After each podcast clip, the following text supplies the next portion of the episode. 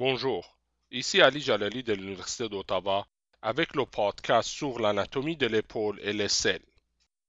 Le slide numéro 2 nous montre la ceinture scapulaire. La ceinture scapulaire est formée de la clavicule en avant et de la scapula en arrière. Sur le slide numéro 3, en haut, on voit la clavicule. Elle présente deux extrémités un corps. Son extrémité médiale est rond et entre dans l'articulation sternoclaviculaire. Son extrémité latérale est plate et entre dans l'articulation acromioclaviculaire. Sur l'image en bas, on voit la scapula.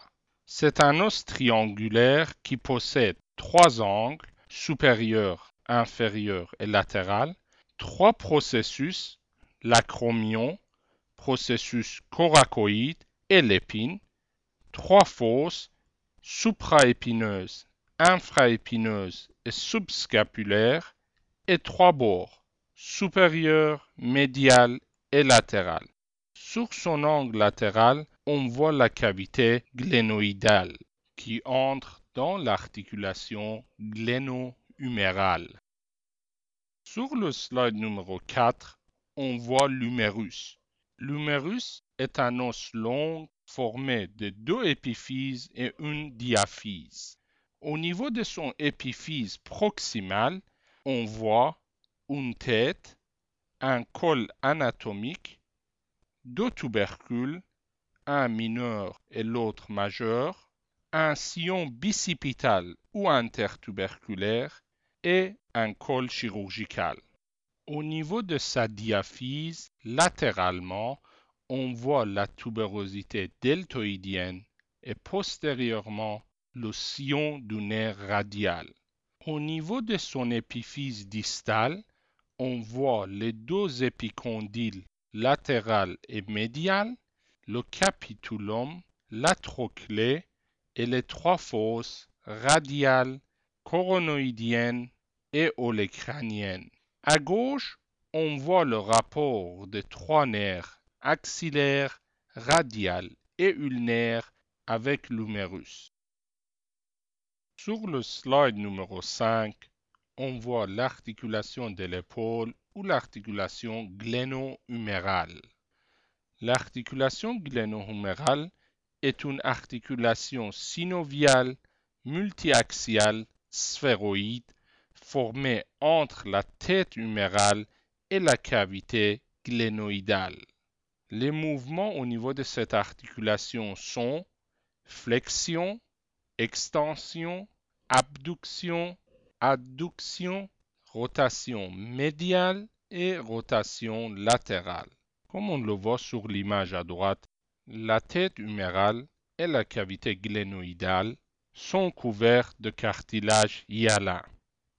En bas à gauche, on voit une vue latérale de la cavité glénoïdale. Notez bien la présence du bourrelet glénoïde ou le labrum glénoïdal qui approfondit la cavité glénoïdale. Aussi, on y voit un renforcement antérieur de la capsule articulaire appelé le ligament gléno-huméral.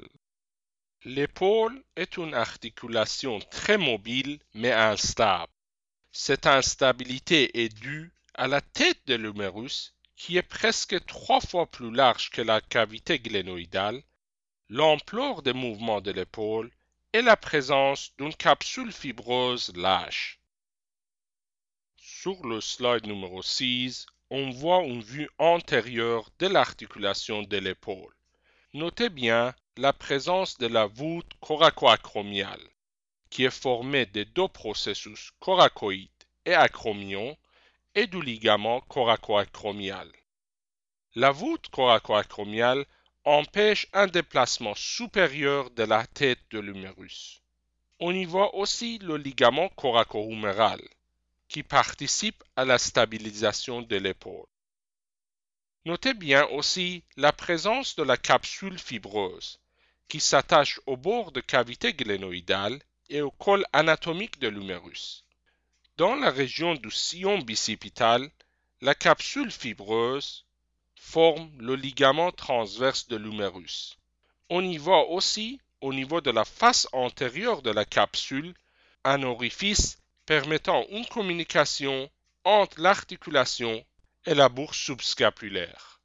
Sur l'image en bas à droite, on voit le renforcement de l'articulation de l'épaule avec les ligaments gléno-huméraux.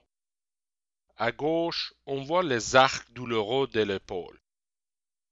Le slide numéro 7 vous montre deux autres bourses de l'articulation de l'épaule, la bourse subdeltoïdienne et la bourse subacromiale. Ces bourses ne communiquent pas avec la synoviale de l'articulation de l'épaule. Le slide numéro 8 nous montre la coiffe des rotateurs. Elle est formée de quatre muscles qui joignent la scapula à l'humérus et maintiennent la tête l'humérus dans la cavité glénoïdale. Ces quatre muscles sont supraépineux, infraépineux, subscapulaire et petit rond. Le supraépineux se trouve supérieur à l'articulation gléno-humérale. Le subscapulaire se trouve antérieur, l'infraépineux et le petit rond se trouvent postérieurs à cette articulation. Notez bien qu'il n'y a pas de muscle en dessous de l'articulation de l'épaule. Ceci provoque un point faible où une dislocation peut avoir lieu. Avec le slide numéro 9, on continue notre étude des muscles de la coiffe de rotateur. Comme on le voit en haut au milieu, le muscle subscapulaire s'insère au niveau du petit tubercule de l'humérus. Les muscles supraépineux, infraépineux et pétirons s'insèrent au niveau du grand tubercule de l'humérus. En bas, on voit les mouvements causés au niveau de l'épaule par la coiffe de rotateur. Comme on le voit, le muscle subscapulaire provoque une rotation médiale, les muscles infraépineux et pétirons provoquent une rotation latérale le muscle supraépineux intervient dans abduction de l'épaule. En haut à gauche, on voit un conflit de la coiffe de rotateur causé par un pincement de la coiffe de rotateur en dessous de la voûte coracoacromiale. Le slide numéro 10 nous montre quelques manœuvres cliniques utiles dans les pathologies de la coiffe de rotateur. Le slide numéro 11 nous montre les mouvements de l'adduction et l'abduction de l'épaule.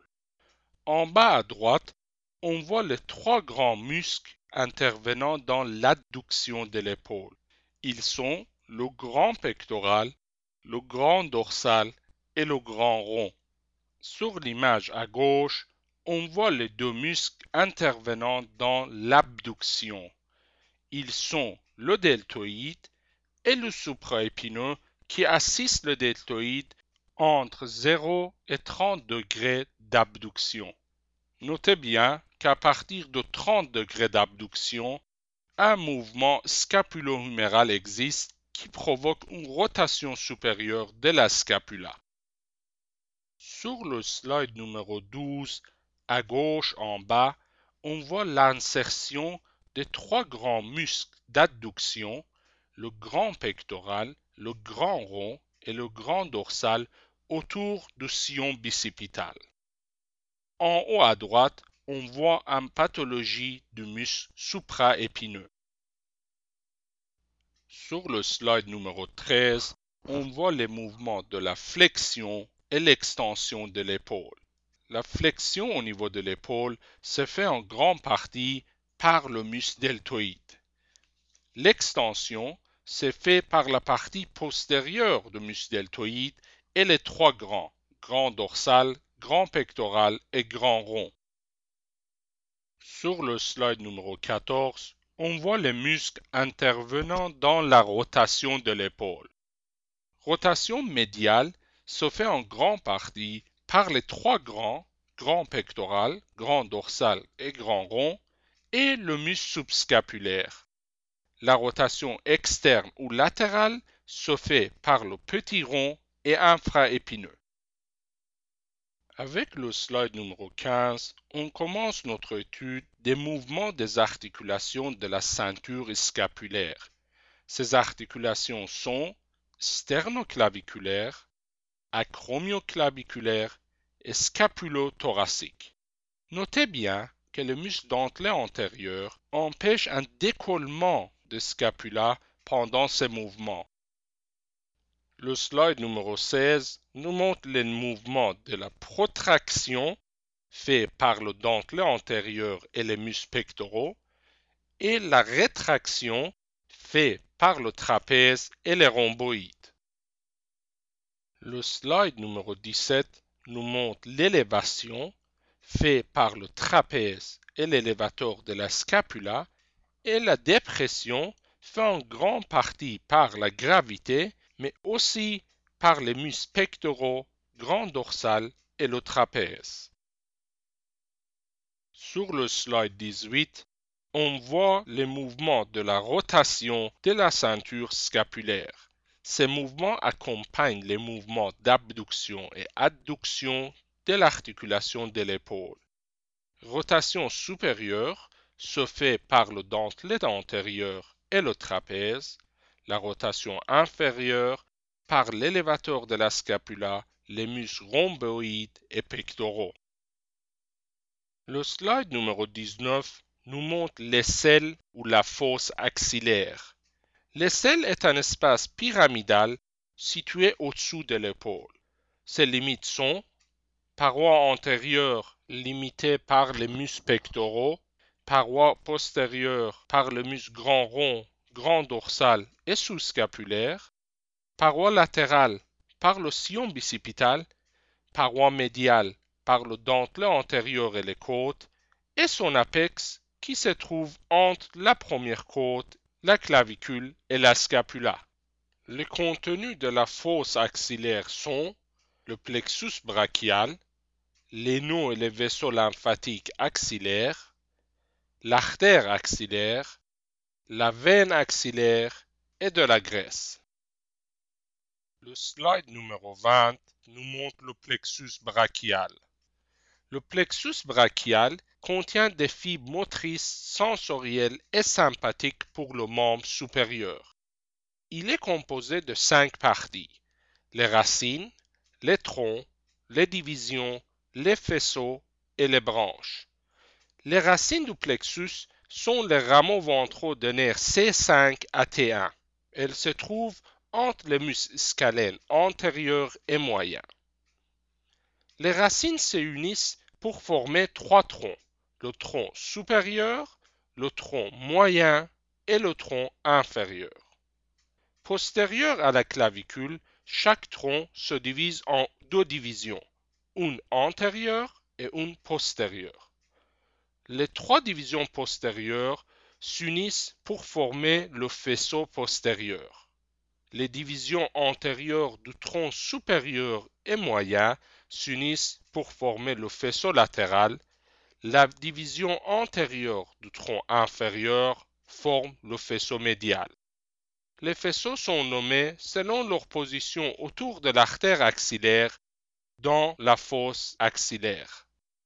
Chaque faisceau du plexus brachial donne deux branches terminales. Les deux branches terminales du faisceau postérieur sont le nerf radial et le nerf axillaire. Les deux branches terminales du faisceau latéral sont le nerf musculocutané et la racine latérale du nerf médian.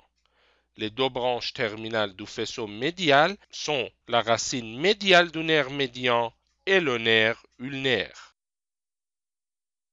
slide numéro 21 vous montre l'innervation motrice et sensorielle des principales branches du plexus brachial. Comme on le voit à droite, une des branches terminales du faisceau postérieur, le nerf axillaire, contourne le col chirurgical et il innerve les muscles deltoïdes et petits ronds. Il innerve aussi la peau de l'épaule. Le slide numéro 22 nous montre l'artère axillaire. Elle est une continuation de l'artère sous-clavière qui commence au niveau de la première côte et se termine au bord inférieur du muscle grand rond. Sa continuation forme l'artère brachiale dans le bras. Le slide numéro 22 nous montre la veine axillaire. Elle est formée par la fusion des veines brachiales et basiliques.